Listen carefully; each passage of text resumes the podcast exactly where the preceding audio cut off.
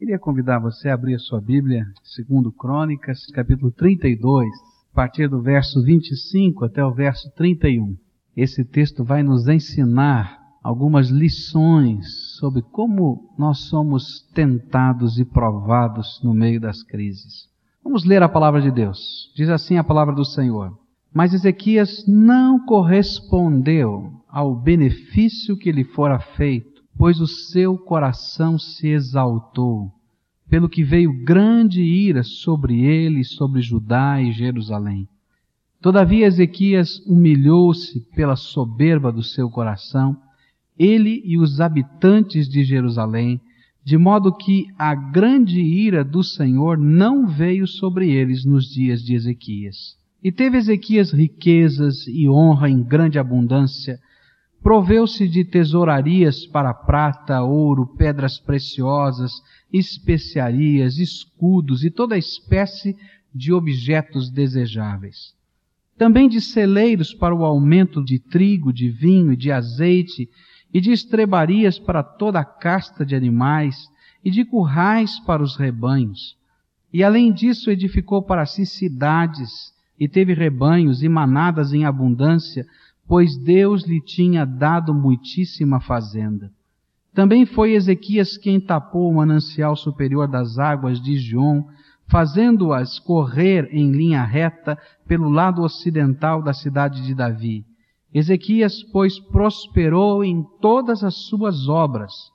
Contudo, no negócio dos embaixadores dos príncipes de Babilônia, que lhe foram enviados, a perguntarem acerca do prodígio que fora feito na sua terra, Deus o desamparou para experimentá-lo e para saber tudo o que havia no seu coração.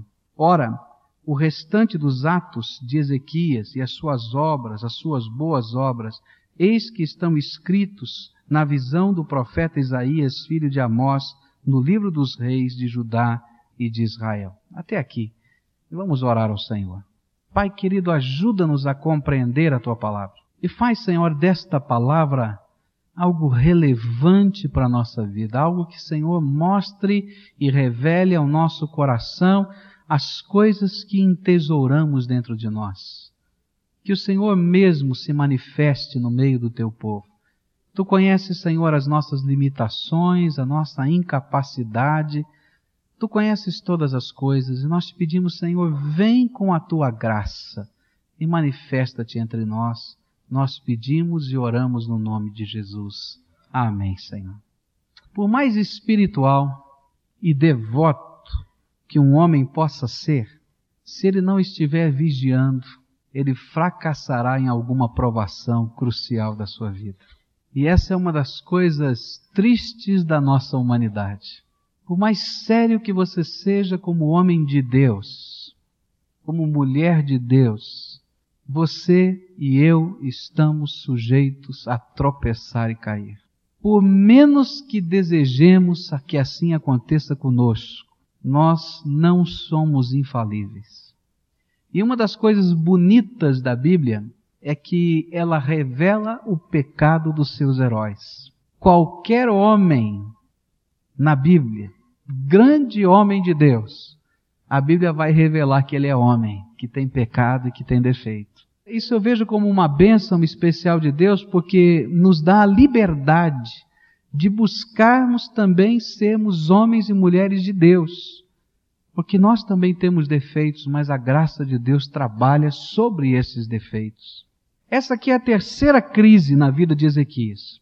E justamente no meio daquele avivamento, e mesmo sendo ele homem de Deus, mesmo sendo o líder que Judá precisava, a Bíblia vai nos mostrar uma crise que não acontece na política, uma crise que não acontece em circunstâncias externas, mas uma crise que estava dentro do coração dele e ele não percebia. E para mim o texto-chave daquilo que lemos, desse contexto todo que lemos, é o verso 31.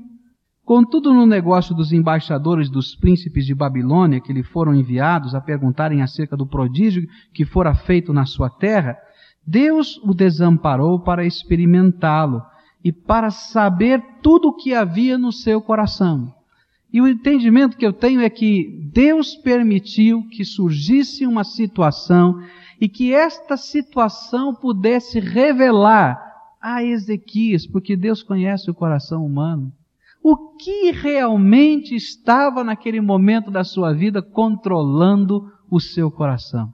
Porque às vezes a gente está tão imerso nos conceitos de Deus que não percebe o que tem dominado o nosso coração. A gente imagina que vai muito bem a nossa alma, a nossa vida, e Deus então permite que determinadas coisas e circunstâncias aconteçam para que as crises da nossa alma sejam reveladas e possam ser tratadas. Senão, com cegueira, a gente vai vivendo a vida. Eu quero dizer para os irmãos que Deus usa as crises da nossa vida como instrumentos de revelação sobre o que controla o nosso coração.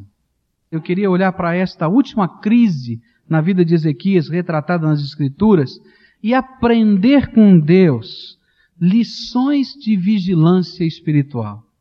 Lições para que a gente fique alerta sobre aquilo que vai dentro do nosso coração.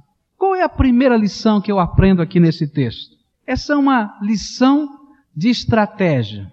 A primeira lição é que eu aprendo é: quando Satanás não pode derrotar-nos com o rugido do leão, ele se apresenta como uma enganadora serpente. E era isso que estava acontecendo com o homem de Deus Ezequias. Satanás veio num grande embate de luta contra esse homem de Deus, rugindo como leão na experiência de Senaqueribe, não foi? aquele rei invadindo, destruindo, fazendo, era uma batalha terrível, era o leão atroz que queria devorar tudo. Mas ele não pôde derrotar o homem de Deus que manteve a sua confiança inabalável no Deus Todo-Poderoso. Então, quando ele não consegue assim, ele muda de tática. Ele passa a usar a vestimenta da serpente enganadora e astuta. E o que aconteceu na vida de Ezequias foi uma coisa muito interessante. Foram alguns emissários da Babilônia que chegaram até Jerusalém com presentes e com uma mensagem muito interessante do rei da Babilônia, dizendo: Olha, nós ouvimos saber aqui na nossa terra de um milagre incrível que aconteceu. Nós ouvimos saber que você foi curado de uma enfermidade. Nós ouvimos saber que Deus deu-lhe um sinal extraordinário, fez a sombra do relógio de Acas voltar 10 graus. E naquela época os babilônios adoravam o Deus Sol. Então aquilo teve um caráter todo diferente para o povo babilônio. E então veio lá a embaixada para saber o que estava acontecendo. Eles queriam ouvir alguma coisa diferente. Naturalmente tinham outros interesses políticos, né? Porque a Babilônia também estava em guerra com a Síria e então era interessante fazer aliados contra a Síria em todo o mundo. Mas estava lá a embaixada e de repente então Ezequias se encheu de uma vaidade natural e humana e ele começa então a mostrar o seu reino, a mostrar todas as coisas que ele possuía, todos os seus bens, tudo que havia ali. E Isaías chega, o profeta, e diz: Olha, Ezequias, Deus não se agrada de um certo sentimento que vai no teu coração, de uma certa vaidade, de um certo orgulho que habita dentro da tua alma. E aí então traz uma mensagem que se encontra em Isaías capítulo 39, versículos de 1 a 8, que você pode ler na sua casa. Que coisa interessante. Para Ezequias foi mais fácil vencer, resistir à invasão de Senaqueribe do que a lisonja dos embaixadores da Babilônia. Ambas eram batalhas espirituais, mas ele estava mais preparado para lutar com o leão que estava rugindo do que lutar contra a conversa mole da serpente que com astúcia estava trabalhando o coração dele. O que a Síria não conseguiu fazer com armas, derrotar o homem de Deus Ezequias, a Babilônia fez com presentes e palavras. A soberba e o orgulho foram gerados no coração de Ezequias pela serpente e não pelo leão. É interessante a gente perceber como às vezes, com mais rapidez, nós usamos medidas espirituais, com mais prontidão, nós estamos dispostos a batalhar no Espírito de Deus quando a gente ouve o rugido do leão, quando a gente se sente ameaçado, quando aquelas batalhas da vida são tão difíceis e pesadas, quando a ameaça é frontal. Mas quantas vezes nós caímos e nem percebemos que estamos caindo, e às vezes nem sentimos que estamos debaixo de ataque do inimigo, quando ele usa a tática da serpente enganadora e cheia de astúcia. Não é verdade isso? Como essa maneira sutil vai chegando tão fácil no coração da gente. Eu queria que você virasse as páginas da sua Bíblia e fosse lá para 2 Coríntios, capítulo 11, versículo 3, onde o apóstolo Paulo vai nos ensinar sobre esta estratégia do inimigo. E nós vamos ver como é que ele trabalha como serpente, trabalhando, lutando, seduzindo o nosso coração. Diz assim a palavra de Deus aí em 2 Coríntios, capítulo 11, versículo 3. Mas temo que, assim como a serpente enganou a Eva com a sua astúcia, assim também sejam de alguma sorte corrompidos os vossos entendimentos e se apartem da simplicidade e da pureza que há em Cristo. Sabe como é que a serpente, Satanás vestido de serpente, batalha contra o nosso coração? Ele vai com o objetivo de corromper a nossa mente. Enquanto como leão ele quer derrubar, destruir, tombar, como serpente ele trabalha aqui, ó, na mente da gente no entendimento da gente, nos valores da gente, nos conceitos da gente, nos princípios que norteiam a nossa vida. E o que ele quer é afrouxar, é simplesmente dar um pouquinho mais de espaço. Esse afrouxamento, ele nos leva a cair.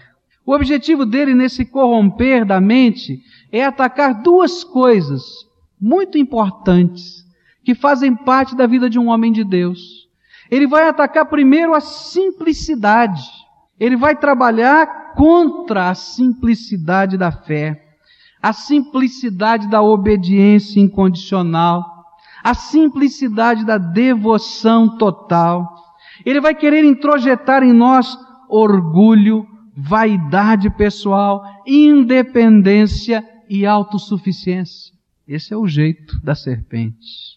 Ele quer colocar dentro de você aquilo que ele colocou na mente de Adão e Eva. Se o único jeito que funciona é o jeito de Deus, será que não tem um outro jeito meu que possa dar certo do mesmo jeito? É assim que a serpente trabalha. Quando falta simplicidade no coração do homem, tanto a religião quanto a ciência se tornam déspotas da humanidade. Um homem, mesmo que se diga homem de Deus, que não tem simplicidade de fé, de inteireza de caráter diante do Senhor, ele vai virar um déspota nessa sociedade, mesmo sendo homem de Deus. Um cientista que não tem a simplicidade de reconhecer os limites dele mesmo enquanto homem, ele vai se tornar um déspota nessa sociedade. E foi isso que aconteceu na Alemanha nazista, quando os homens acreditaram que eram super-homens e que podiam fazer uma super-raça e que o resto não valia nada, faltava simplicidade, e eles fizeram atrocidades terríveis nessa terra. Quando falta simplicidade no coração humano, de entender que ele é homem, que ele é limitado, que tudo que ele tem vem de Deus, então nós caímos na armadilha do diabo. A tentativa da serpente deu certo conosco. E a gente se afasta daquilo que Deus quer. Diz a Bíblia que a outra jeito de trabalhar de Satanás na nossa vida é quebrar a pureza.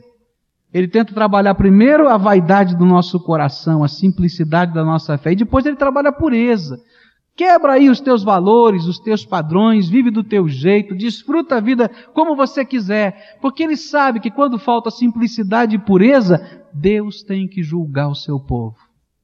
Ele não convive com um servo que não se submete. E ele não se mistura com aquilo que é impuro. E esse foi o conselho de Balaão. Disseram para ele: age como leão, roga uma praga sobre esse povo. Esse foi o pedido ao mandingueiro Balaão. Ele diz: Não posso. O Deus dele é todo poderoso. Mas infiltra lá umas mulheres de baixo calão no meio desse povo, coloca uns ídolos ali no meio, que não tem problema. O Deus deles vai puxar a orelha deles. A maldição vem do Senhor. E sabe?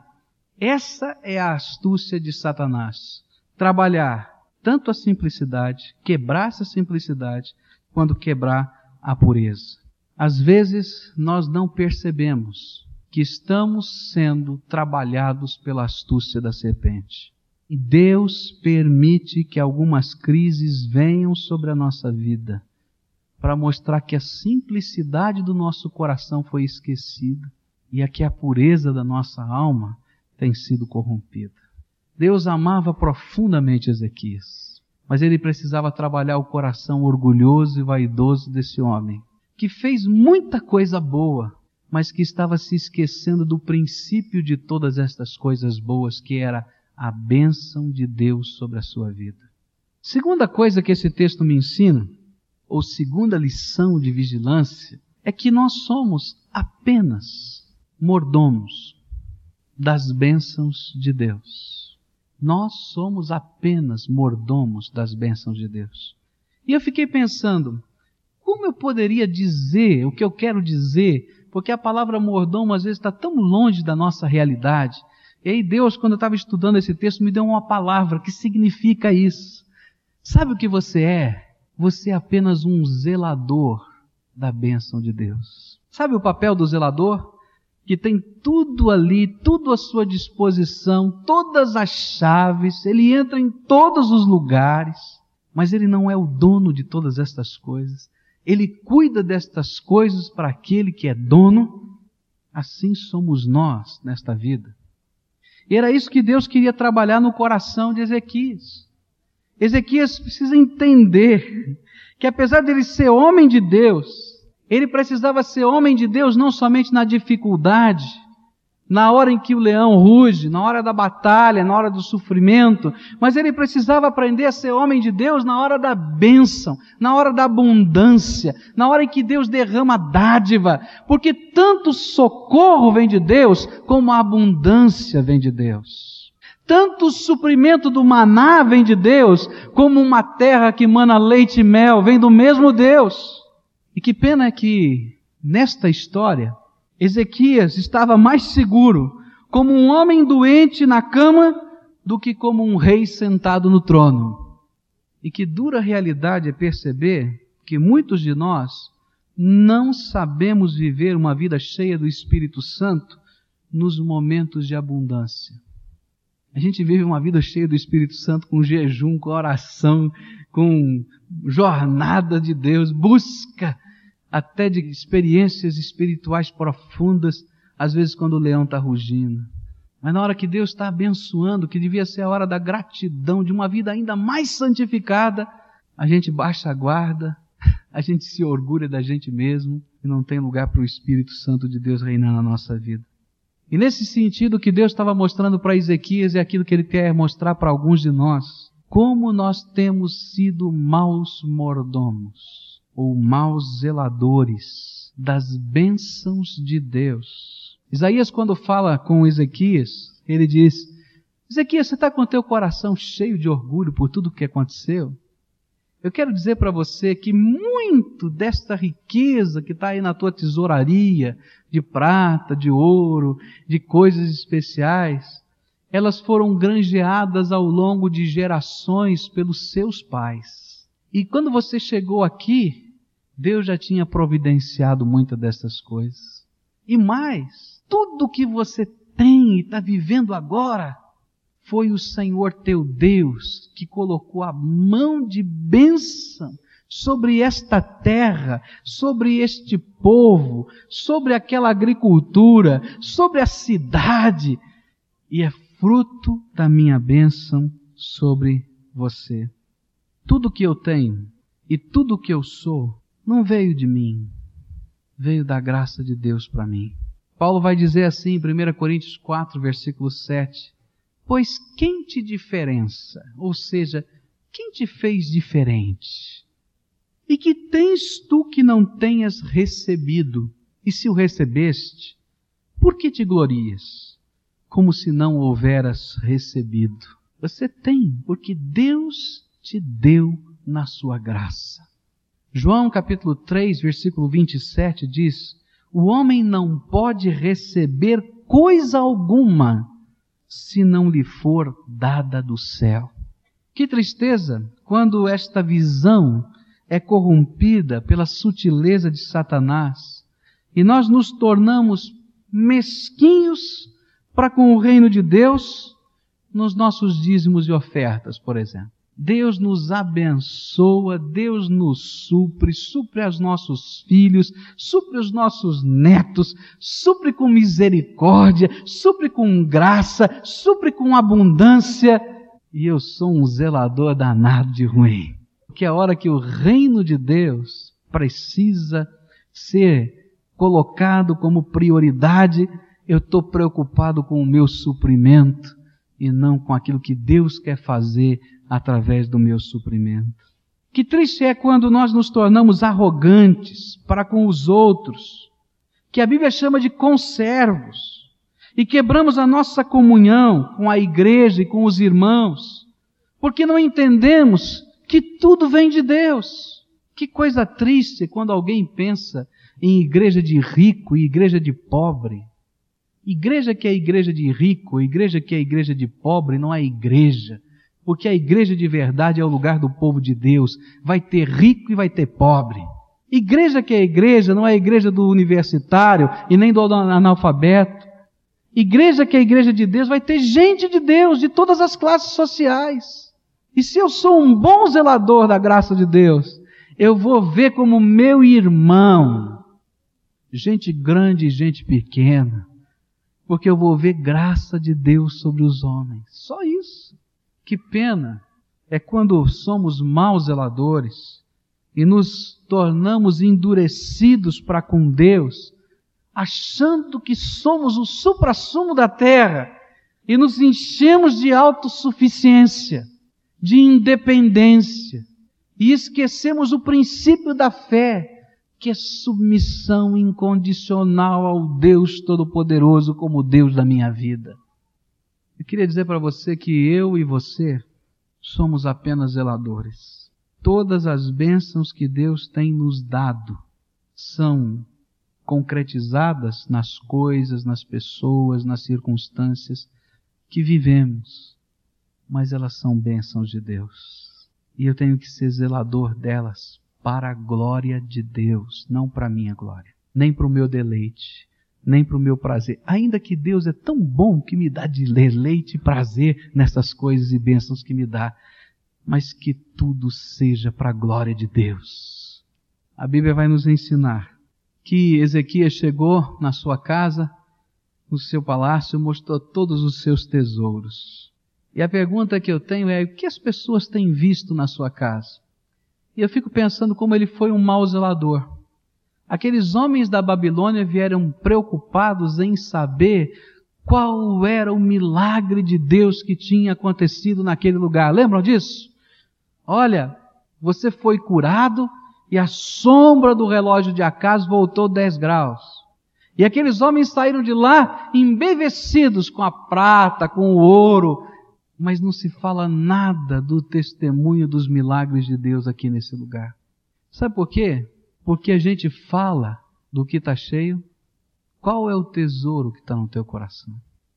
E eu li uma expressão, eu vou ler aqui para vocês, uma expressão que achei muito bonita, do Maia, sobre esse texto. Ele diz o seguinte: Os que nos visitaram não viram a nossa devoção a Deus, nem o nosso culto doméstico, nem o comportamento correto dos nossos filhos, nem o nosso amor e dedicação, mas viram nossas roupas, nossos enfeites, nossas melhores toalhas de mesa, nossa porcelana. Ai de nós, se estes são os nossos tesouros. Quando alguém vai à sua casa, vê a graça de Deus na tua família, nos teus filhos, no teu dia a dia, está impressionado por uma riqueza que o mundo não tem, ou ele vai dizer das coisas que ficaram sobre a mesa. O que aconteceu com Ezequias podia acontecer comigo e podia acontecer com você. E não sei não se não tem acontecido conosco. Eu não sei não se Deus não mandaria, se nesses dias Deus não poderia mandar um Isaías na nossa casa para dizer, olha, eu trouxe teu amigo fulano aqui essa noite passada. E esse homem, essa mulher estava necessitado de saber do Deus dos milagres da tua vida. Mas ele saiu daqui só sabendo de um monte de coisa que você fez, que na verdade não foi você que fez, mas fui eu que tenho dado para você. Você foi um mau mordomo e um mau zelador. A última coisa que eu queria dividir com os irmãos. Existe um grande perigo em épocas de avivamento. Perigo do orgulho espiritual. Ezequias era um homem bom e prudente. Mas quando Deus começou a realizar um milagre atrás do outro a seu favor, ele não deixou, ou ele não conseguiu deixar o seu coração a salvo do laço da soberba espiritual. Versículo 25 diz: Mas Ezequias não correspondeu ao benefício que lhe fora feito, pois o seu coração se exaltou, pelo que veio grande ira sobre ele, sobre Judá e Jerusalém. O rei e toda a nação caíram na armadilha do orgulho espiritual, não somente do orgulho material. E Deus condena o pecado do orgulho espiritual também. Porque Deus não divide a sua glória com ninguém. A glória que é de Deus, Ele não divide com ninguém. São tão grandiosos os feitos de Deus no avivamento, que nós corremos o risco de imaginar que somos especiais, que somos poderosos, que somos o supra-sumo da terra também espiritualmente. Outras vezes nós começamos a buscar muito mais a experiência do que o Deus que dá a experiência, porque gostamos de desfrutar daquelas coisas. Mas isso a Bíblia chama de orgulho espiritual. Nós precisamos continuar em todo tempo sendo servos do Deus Todo-Poderoso, zeladores da Sua graça. É interessante perceber que em todos os movimentos de avivamento, este foi um grande problema. O orgulho espiritual que gerou no coração de alguns dividiu igrejas, criou problemas, deu tantas reações diversas. Porque quando o diabo não consegue vencer você como leão, o que, que ele faz? Ele vê uma igreja viva, uma igreja temente a Deus, uma igreja que ora, ele vem com batalha, ele vem com luta, ele vem como leão e não derruba. Então ele se infiltra como serpente. Para que esse povo de Deus, esta igreja de Deus, caia o tombo da perda da simplicidade da fé e da pureza do coração. Eu falei durante tanto tempo sobre os moráveis, não é verdade? Você ouviu tanta coisa sobre os moráveis. Mas eu quero dizer para vocês que houve um momento na história do avivamento morável em que isso aconteceu. Houve um momento da história deles que eles se tornaram profundamente místicos, onde os crentes nos cultos buscavam viver apenas experiências místicas no sangue de Jesus, na morte de Jesus, vivendo emoções profundas com isso. Então os cultos que eram realizados tinham momentos de adoração, onde as pessoas imaginavam-se nadando no sangue de Cristo que os permeava eram como que peixinhos mergulhados debaixo do poder desse sangue. E havia momentos assim longos do culto em que as pessoas tinham experiências emocionais incríveis, se imaginando nessa condição. E esse era o auge daquele momento. Vinha gente de muito lugar diferente para experimentar esse negócio. E sabe o que aconteceu? Foi o momento na história da vida dos morávios em que eles menos fizeram em termos de evangelismo e missões na terra. Alguns missionários que estavam espalhados pelo campo eram tidos como missionários ou crentes de segunda categoria porque não tinham vivido uma experiência mística diferente. Que não conheciam o poder de Deus. Um cara na Groenlândia falando de Jesus para Esquimó em 1733, sem treinamento transcultural nenhum, cheio do Espírito Santo, ganhando gente para Jesus, não tinha experiência nenhuma no poder de Deus. Que ousadia! Agora tem uma benção nessa história dos morados, é que alguns anos depois eles se arrependeram do seu pecado e reconheceram que aquilo que estavam fazendo era pecado no orgulho que carregavam no coração. Deus pode te dar uma experiência no Espírito Santo A, B, C ou D. Na sua misericórdia, Ele pode encher a tua vida de graça. Eu creio num Deus Todo-Poderoso que faz coisas extraordinárias, mas nem por isso você é maior ou melhor. Porque tudo que você recebe, seja experiência ou não experiência, é graça de um Deus que lhe dá um presente que você não merece. E no dia em que essa simplicidade sai do nosso coração, nós caímos na armadilha da serpente. O orgulho é a síndrome de Lúcifer. E é por isso que ele gosta de trabalhar esse sentimento no coração da gente como serpente. Cuidado, porque você é só zelador, só zelador. O orgulho pessoal do saber, do fazer, o orgulho espiritual do poder, até o orgulho da igreja. Presta atenção nisso. Até o orgulho da igreja. Você não está na igreja melhor ou na igreja pior, na igreja mais ou na igreja menos. Você está na igreja do Senhor Jesus Cristo. E esta é a qualidade que faz diferença. Ser igreja do Senhor Jesus. Porque se tiver mais algum adjetivo, eu e você trilhamos pelo caminho que Deus não quer.